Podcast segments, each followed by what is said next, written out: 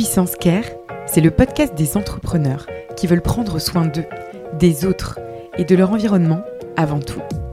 À l'heure de la surperformance, de la visibilité, de la productivité, les entrepreneurs rencontrent de nombreuses difficultés sans jamais pouvoir en parler ou se confier.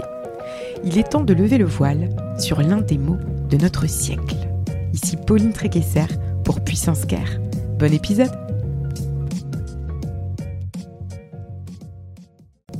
Je remercie WeMind de soutenir la saison 2 de Puissance Care. WeMind, c'est la mutuelle des indépendants, avec une option pour maintenir ses revenus, mais c'est aussi une responsabilité civile professionnelle. Si vous êtes entrepreneur, solopreneur, freelance, prenez le temps de vous couvrir. WeMind, c'est une communauté, un service conçu pour les indépendants. Il y a même un comité d'entreprise inclus pour tous leurs membres, avec des bons plans pour toute la famille. Je suis membre de WeMind depuis 2018. J'ai bénéficié de leur accompagnement à plusieurs reprises et je vous les recommande vivement. Prenez soin de vous et rendez-vous sur www.wemind.io pour plus d'informations.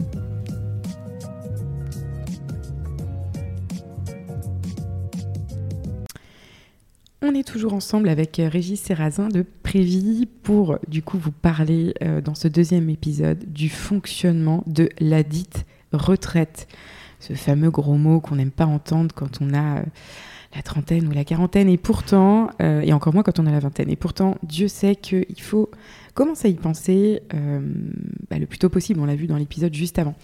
Mon Régis, concrètement, on a 10 minutes là avec toi pour parler du fonctionnement de la retraite. On s'est dit avec Régis qu'on allait faire quelque chose de simplifié, mais à la fois on va rentrer quand même un peu dans le détail, puisqu'on est là sur un, un, sujet technique et on veut que vous ressortiez de cet épisode avec toutes les billes et surtout, euh, on va essayer de vous motiver dans le dernier épisode à passer le cap et enfin vous intéresser à ce sujet-là, à passer le cap et euh, bah, euh, en fait que vous commenciez vraiment sérieusement à vous y intéresser.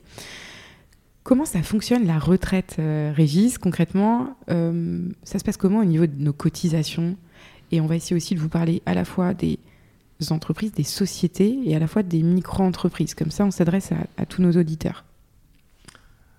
Alors, grosse question. Comment ça fonctionne les retraites? Euh, Donc déjà, ce qu'il faut savoir, c'est que tout le monde, tous les travailleurs aujourd'hui, euh, tous les actifs cotisent pour la retraite et cotisent pour les retraités d'aujourd'hui. Donc tout le monde paye des cotisations sociales hein, euh, à l'URSSAF. Des fois, on se demande un peu à quoi ça sert. On trouve ça peut-être trop élevé. Mhm. Euh, euh, donc dans ces cotisations-là, quand on paye des cotisations à, l'URSSAF, il y a une partie qui est reversée aux caisses, une partie pour la prévoyance, si on a un arrêt de travail, euh, si on est en invalidité, etc. Une partie pour la santé, donc les remboursements de frais de santé. Hein. en France, on est remboursé quand on va chez le médecin, etc. Et une partie pour la retraite. Mm. Donc, et donc cette partie pour la retraite, elle est reversée aux retraités d'aujourd'hui. On cotise pas pour soi. C'est le système dit par répartition, mhm. système qui est très controversé.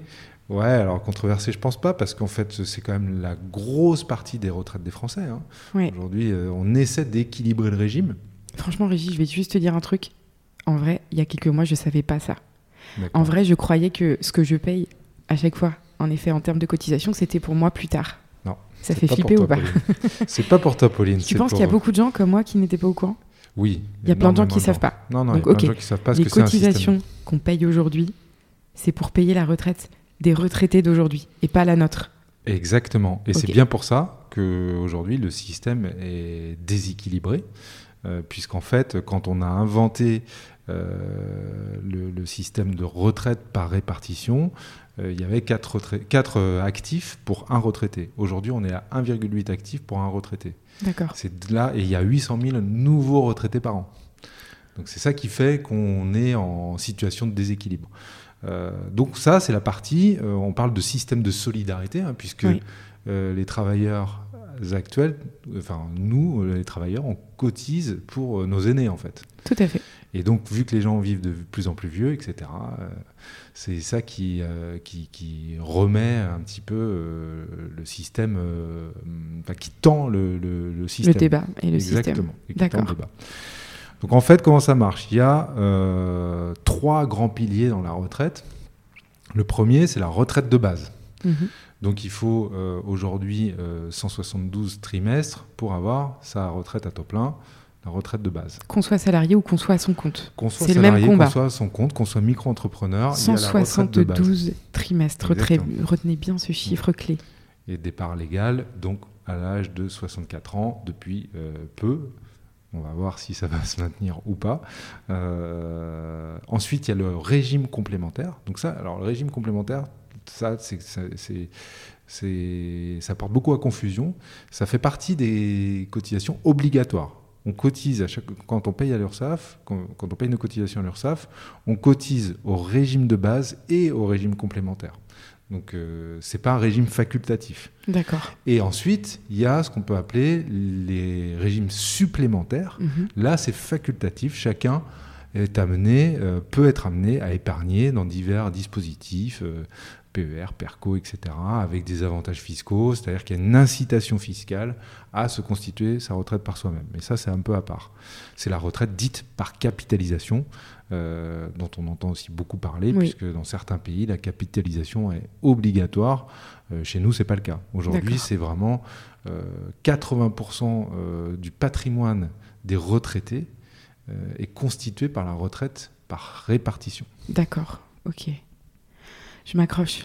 Je m'accroche. Ah, désolé, Pauline. Non, mais en vrai, j'avoue que c'est intéressant euh, quand c'est toi qui en parles, parce que sinon c'est tellement chiant. Ok, on peut y aller. Donc, du coup, je, je continue à te suivre et je pense que nos auditeurs aussi, parce que tu expliques ça de manière hyper pédagogue et ça fait du bien d'en entendre parler euh, de manière simple.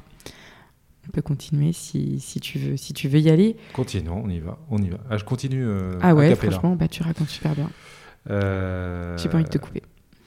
Ok, euh, donc on, voilà, donc on, on cotise tous de la même façon. Après, on a euh, donc il y, a- il y a un minimum euh, à cotiser pour euh, atteindre nos quatre trimestres pour la retraite de base.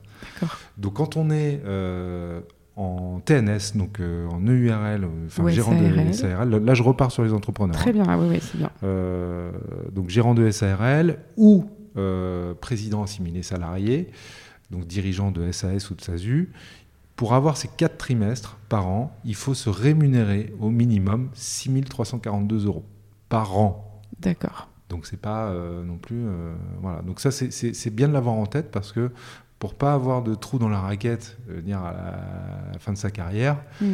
bah, c'est bien d'avoir ce chiffre en tête, les 6 342 euros par an. Alors certains, euh, notamment les dirigeants de SASU, euh, se rémunèrent souvent le minimum euh, Oui. pour, la, enfin, pour les quatre trimestres, Oui. ils prennent le reste en dividendes. C'est souvent un très très mauvais calcul, hein, les dividendes, sans pouvoir y revenir, c'est peut-être euh, l'épisode précédent qui a un cliché, de Ouais. croire que les dividendes, ça fait de l'optimisation. Ça peut, mais dans 95% des cas, on perd de l'argent. D'accord. Un, on perd de l'argent, et deux, on perd de la retraite. D'accord. Donc les dividendes, euh, on en entend beaucoup parler. Oui. Euh, quand on est seul, freelance, etc., ou même euh, pas nombreux, donc quand, quand- quand on est une TPE, euh, c'est souvent un mauvais calcul. D'accord. Donc TNS assimilé salarié, 6342 euros par an euh, net. Il faut se payer ça au minimum. Et euh, micro-entreprise, donc la micro-entreprise, c'est un petit peu différent puisque le calcul est basé sur le chiffre d'affaires. Ouais. Donc euh, pour euh, des gens qui font du service, qui est plus euh, ce qui est plus représentatif de tes auditeurs, je pense, Donc, Pauline. Euh, ben, du coup, donc euh, auto-entrepreneur, freelance, solopreneur. Voilà, mais c'est plutôt, euh, j'imagine, des gens qui font du service plutôt que des boulangers, quoi. Prestataire de service, globalement, ouais, je pense qu'on peut parler des hauts prestataires de service. Donc là, il faut faire au minimum euh, 9608 euros par an de chiffre d'affaires. Ok, Voilà, on n'est pas sur des gros montants. Et évidemment, on n'atteint jamais plus de 4 trimestres par an. Ces deux montants que tu viens de nous citer, 6 000 et quelques et 9 000 et quelques, Ouais. euh, je les ai pas notés, euh, c'est les montants qui permettent donc d'accéder à la retraite. On est d'accord là-dessus. Ce qui permet d'accéder à l'âge légal, enfin en tout cas à ton âge de, à taux plein, D'accord, sans avoir de, de, de perte de trimestre. d'accord, Puisqu'en fait, pour avoir sa retraite à taux plein, il faut 172 trimestres. d'accord, ok. Ok, on s'accroche encore et toujours. Il reste une petite minute trente euh, dans cette série. J'ai encore voilà, quelques petites questions à te poser, Régis. Est-ce que, euh, avec ces infos-là, déjà, on a les infos de base, qu'on soit en société ou qu'on soit en micro-entreprise, ou est-ce que tu as autre chose à ajouter au sujet de ce fonctionnement de la retraite quand on est entrepreneur? Bah, Ce que je peux dire, c'est que euh, c'est important de se payer euh, parce que bah, c'est pas toujours évident. Hein, je veux dire, euh, si on peut, si on peut, il vaut mieux se payer. Euh, garder beaucoup de trésorerie sur son compte de société, ça n'a pas toujours du sens parce que quand on se paye, on paye de l'impôt sur le revenu, on paye des charges sociales, mais c'est peut-être plus efficace que payer de l'impôt sur les sociétés. D'accord. parce que ça nous crée des droits. Oui. Des droits sociaux. Des droits sociaux, et parmi les droits sociaux, les droits à la retraite. Les optimisations par les dividendes, moi je m'en méfie beaucoup, parce qu'en mm. fait, euh, non seulement ça, dégrade euh, sa protection sociale à tous les niveaux, mais en plus ça fait perdre de l'argent. Parce que les dividendes, ça coûte cher. D'accord. Euh, parce qu'on paye l'impôt sur les sociétés avant, etc. Euh, et, donc, euh, et donc voilà, après, on n'a pas toujours le choix de son statut. Hein. Il y en a qui sont en SAS parce que c'est des startups qui doivent lever des fonds, etc. Donc juridiquement, ils sont obligés d'être de, de, en, en SAS. Mais il existe des montages possibles pour changer de statut social tout en restant en SAS avec des, des, fonds, des levées de fonds, etc. Très bien. Merci beaucoup Régis pour euh, ce deuxième épisode sur le fonctionnement de la retraite. Merci beaucoup pour votre écoute. Vous pouvez me retrouver sur Instagram à Puissance Care ou sur LinkedIn à Pauline Tréquesser. Ce podcast vous plaît? Vous voulez me soutenir? N'hésitez pas à noter le podcast 5 étoiles sur Apple Podcast. Take care